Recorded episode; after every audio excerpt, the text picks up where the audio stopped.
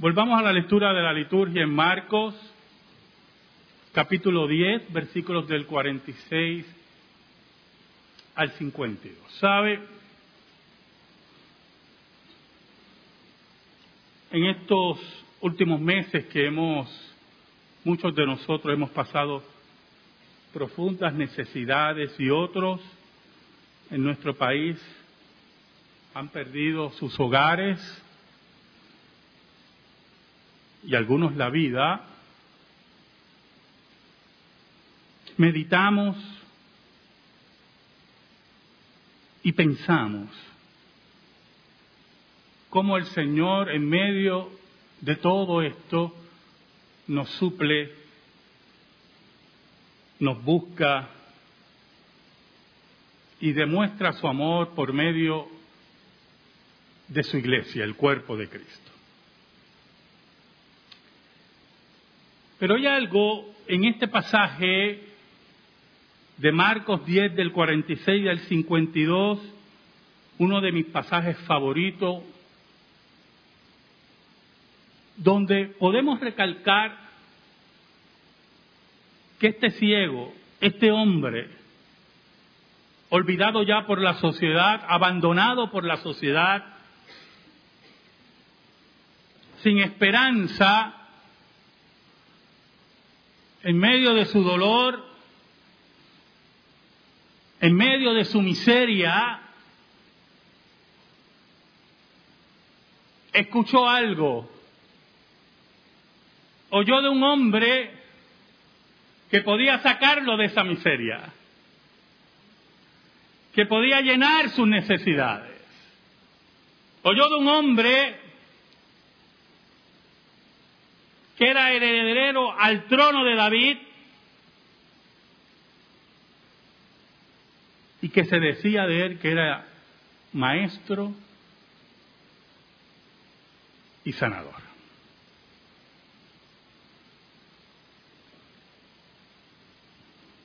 Había un problema.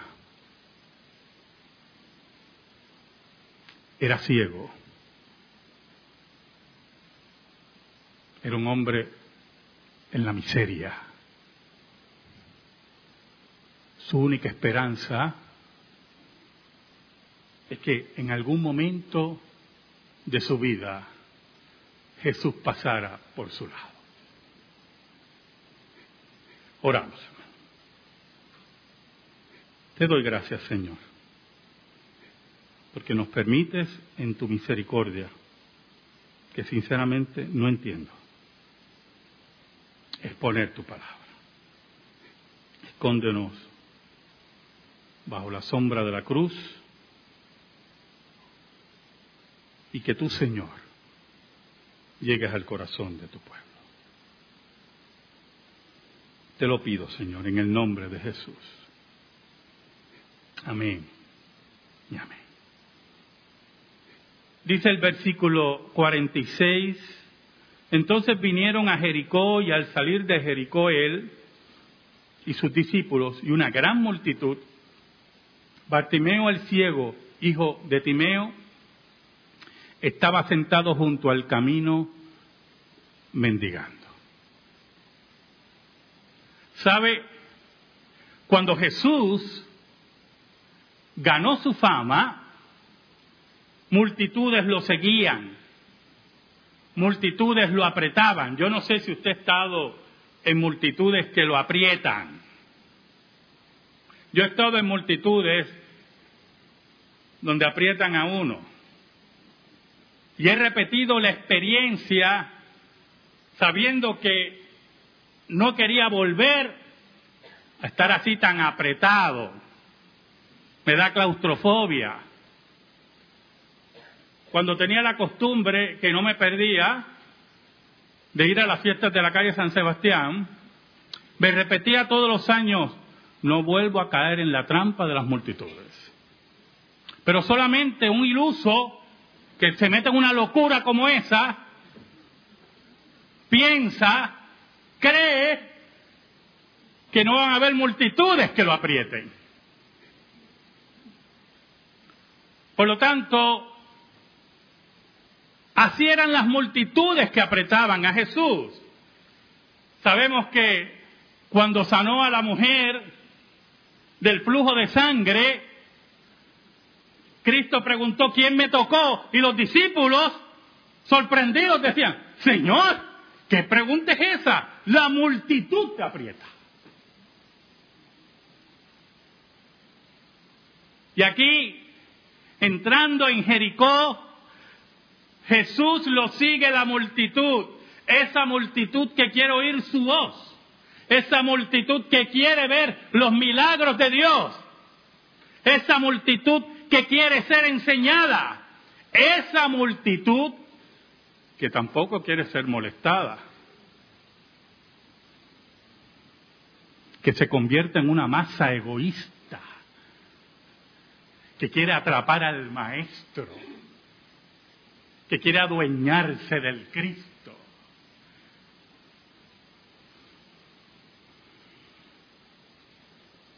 Cuando Jesús pasaba,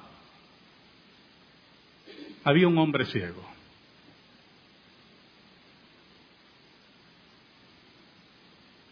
Hijo de Timeo.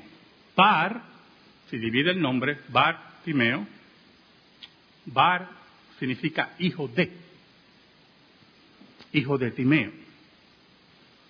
Y estaba junto al camino pidiendo limosna, esperando la misericordia de las personas.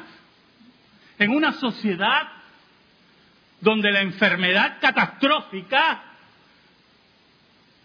te llevaba a la miseria, te llevaba al olvido, te marcaba en tu vida y si no tenías familia, no eras nada. Eras inservible, eras un desecho, eras una basura. Allí ese hombre sin esperanza, allí ese hombre con su dolor a cuesta, esperaba la misericordia de las personas.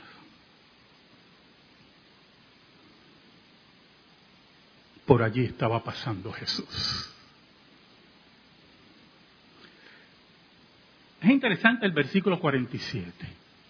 Es bien interesante, dice mucho. Marcos dice mucho. Porque Marcos comienza ese versículo diciendo, y oyendo que era Jesús Nazareno. ¿Usted sabe lo que significa esas palabras de Marcos? Que Bartimeo había oído la fama de Jesús. Que Bartimeo sabía de qué hablaban de Jesús. Que aparentemente Bartimeo guardaba la esperanza de que Jesús pasara cerca de él. Que Jesús lo viera. Que Jesús lo tocara sabe hermanos, era su última esperanza. En su profunda necesidad, en su profundo olvido, era su última esperanza. Nuestro país, que ha sufrido los embates de este poderoso huracán, muchas veces llora por una última esperanza. ¿Sabe? Los otros días estaba hablando con varios estudiantes del seminario y le decía a los estudiantes cómo la iglesia de Cristo se ha desbordado en nuestro país. Las diferentes denominaciones,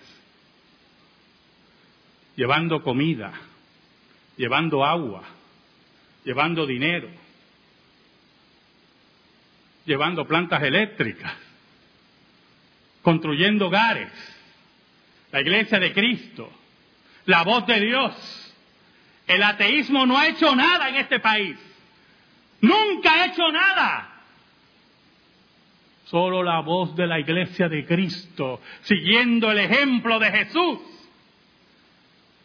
Va al necesitado, va al que llora, va el que sufre, va aquel que tiene hambre y sin esperar nada,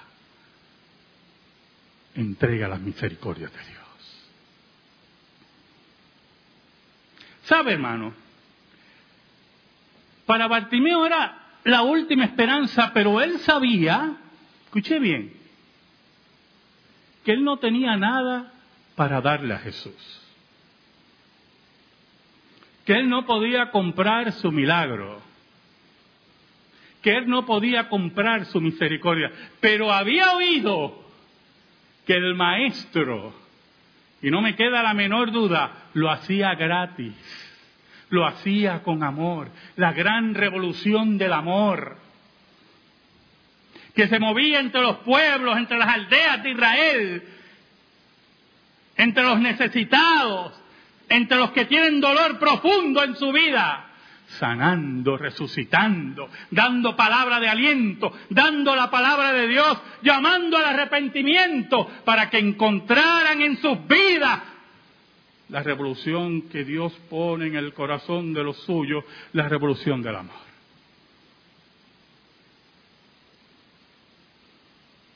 Oye, cuando Bartimeo se da cuenta que Jesús Nazareno comenzó a dar voces. Reina Valera como que no recoge, ¿verdad? Comenzó a gritar, literalmente comenzó a gritar y a decir, Jesús, hijo de David, ten misericordia de mí. Jesús, heredero del trono de David, mírame, mírame, acércate a mi vida, toca mi corazón, toca mis ojos. Jesús, escúchame. es el clamor profundo de aquel que tiene necesidades imperiosas, necesidades que solamente Dios puede suplir. Por eso que el mundo no nos puede dar nada. Solamente Dios nos puede dar la felicidad y el gozo que el mundo no nos puede dar.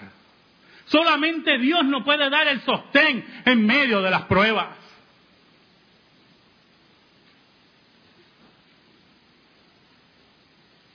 Ahora, el versículo 48 nos habla de esa masa, de esa multitud que apretaba el maestro.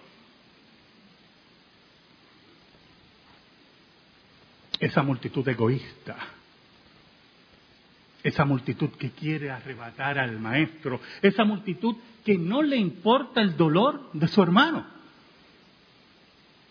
que no le importa la necesidad de su hermano, porque esa multitud sabía que Jesús sanaba. Sabía que Jesús resucitaba muerto. Sabía que Jesús era el maestro por excelencia.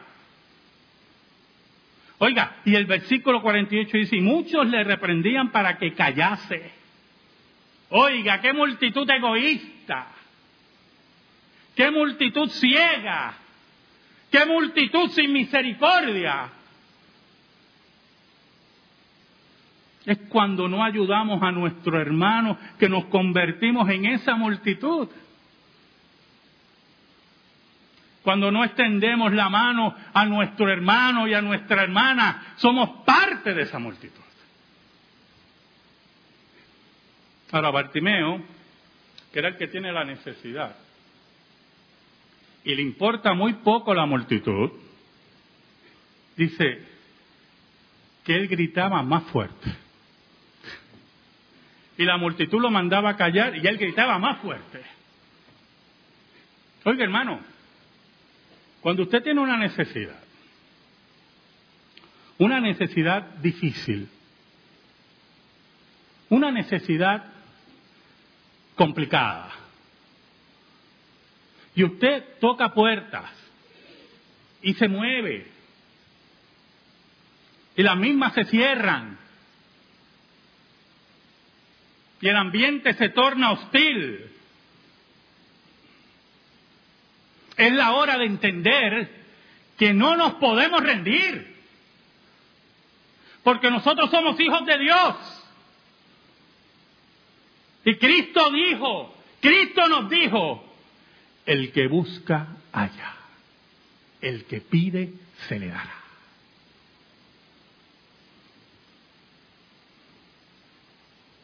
Por eso Bartimeo gritaba más fuerte. No le hacía caso a la multitud.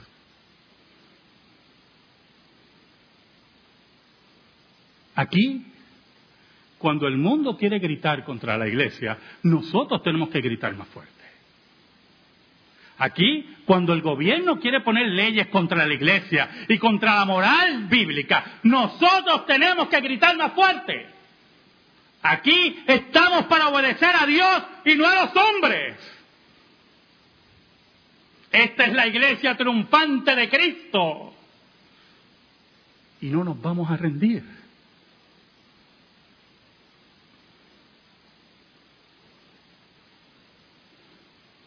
El versículo 49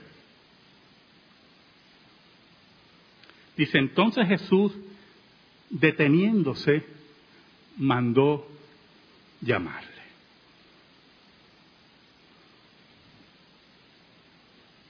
Jesús escuchó su voz. Jesús entendió su necesidad. ¿Sabe? Nuestras voces cambian cuando tenemos necesidad. Lo mismo ocurre con los animales, ¿oyó?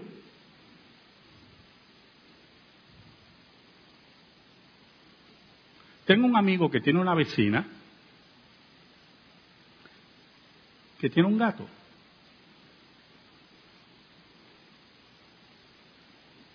Y aparentemente, pues, el gato vive encerrado. Y mi amigo me comenta que cuando el gato no siente a su dueña y pasa un día completo en esa mazmorra, empieza a maullar, pero su maullido es muy diferente. Es de angustia, es alto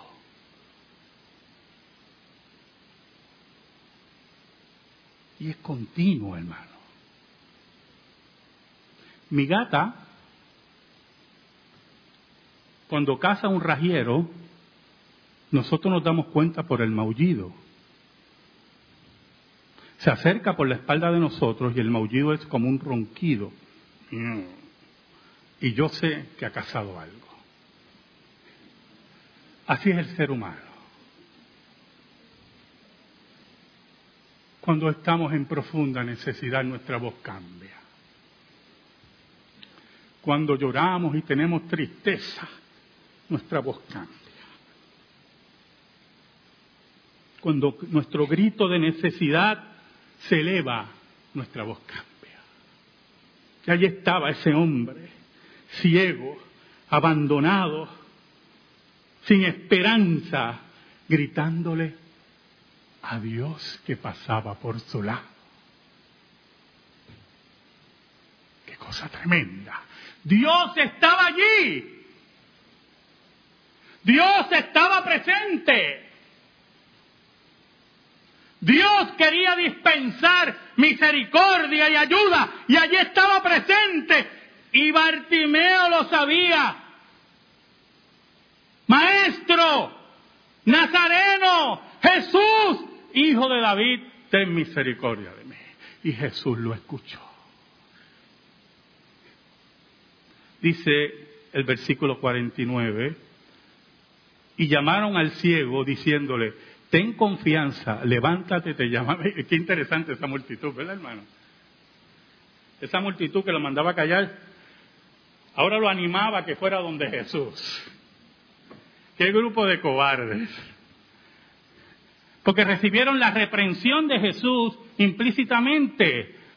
Cuando Jesús llama a Bartimeo, le está diciendo a ellos, cállense en la boca. Es la reprensión de Dios, es la reprensión del maestro. Oiga, y, la, y la multitud cambia y le dice, ven, ven, ven, te llama, ten ánimo. Dios te está llamando. Él entonces, arrojando su capa, dice el versículo 50, se levantó y vino a Jesús. ¿Sabe? Me llamó la atención la capa. Pero yo, como vivo, como ustedes, un país tropical, posiblemente no entendemos un poco lo de la capa. Los fríos en Palestina en invierno son terribles, son profundos. Y allí en la intemperie ese hombre necesitaba una capa y posiblemente no cubría totalmente su cuerpo, pero era lo que tenía y estaba dispuesto a despojarse de todo por ir a ver al maestro. Y posiblemente era un hombre harapiento, un hombre olvidado, posiblemente no leía bien, pero quien lo estaba llamando era Dios y no le importaba la multitud, no le importaba lo que ellos pensaran, no importaba lo que ellos olieran. Aquí me está llamando Dios. El versículo 51 dice, respondiendo Jesús le dijo, ¿qué quieres que te haga? ¿Sabe? Jesús nos pregunta hoy, ¿qué quieres que yo haga por ti? ¿Qué quieres que yo haga por ti? Un día bajé de mi trono para rescatarte a ti. Pero mi misericordia no tiene límite. Y él pregunta, ¿qué quieres que yo haga? ¿Puede imaginarse el momento, hermano? Yo quiero que usted se imagine el momento. Imagínese el momento. Por favor. Una multitud ya silenciada por Jesús, corregida por Jesús, un hombre harapiento y ciego, miserable, olvidado por la sociedad, frente a Dios, hecho hombre. Y Dios le pregunta, ¿qué quieres que yo haga?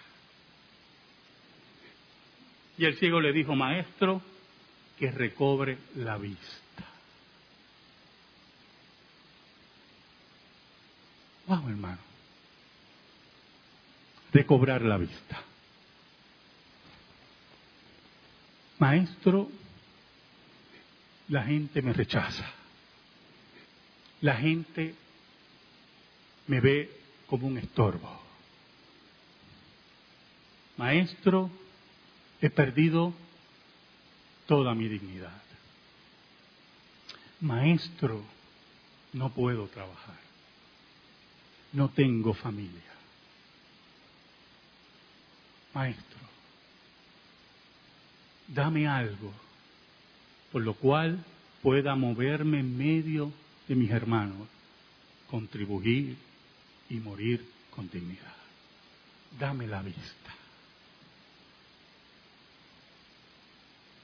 Oh hermanos, ¿cuánta gente está ciega? ¿Cuánta gente que tiene sus ojos? ¿Cuánta gente que tiene su vista?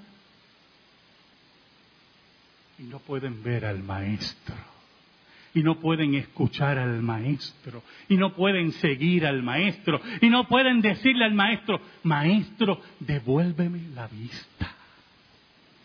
El versículo 52 nos dice, y Jesús le dijo, ve, vete, vete, tranquilo, tu fe te ha salvado. Y enseguida recobró la vista. Oiga hermano, pero lo interesante es el final del versículo. Y seguía Jesús en el camino. ¿Sabe algo? Cuando Jesús sana a este hombre, deposita en su corazón la revolución del amor, la revolución del cambio. Allí no solamente Bartimeo recibe la vista, el lo primero que vio, oiga, qué cosa tremenda, cuando recibió la vista fue el rostro de Jesús. Fue el rostro sonriente de Jesús. Y allí en su corazón se depositó la revolución del amor que lo lleva a seguir a Jesús, amar a Jesús, rendirle culto a Jesús. Es la revolución del amor que llegó al corazón de Pedro, que lo niega tres veces y Jesús lo busca y lo convierte en líder de los apóstoles. Es la revolución del amor que llega al corazón de Pablo, asesino de la iglesia, asesino de cristianos, y lo deja todo por la excelencia de Cristo. Es la revolución que llega al corazón de cada apóstol, que cambiaron la vida del mundo antiguo. Es la revolución del amor que llega al corazón de Lutero. Y entiende por qué tiene que seguir a Jesús. Es la revolución del amor. Que si Dios ha depositado en tu corazón, como hizo con Bartimeo, te lleva a seguir a Jesús sin excusas, sin problemas. Aquel que vino a, llenar tu gran necesidad, tu mayor necesidad, ibas al infierno y Dios te regaló el cielo. Es la revolución del amor que llegó un día a mi corazón, que debe haber llegado a tu corazón y nos invita, como a Bartimeo, que aunque hemos sido sanados, seguimos al Maestro. ¿Dónde hay que seguir al Maestro? ¿Qué hay que hacer por el Maestro? Si esa revolución ha llegado a tu vida, harás como dice el final de este versículo. Bartimeo seguía a Jesús en el camino. Amén. Gracias te damos, Señor. Y te pedimos en esta hora, en el nombre de Cristo, que la revolución del amor esté en el corazón de tu pueblo. Por Cristo Jesús. Amén. Estamos en silencio, hermano.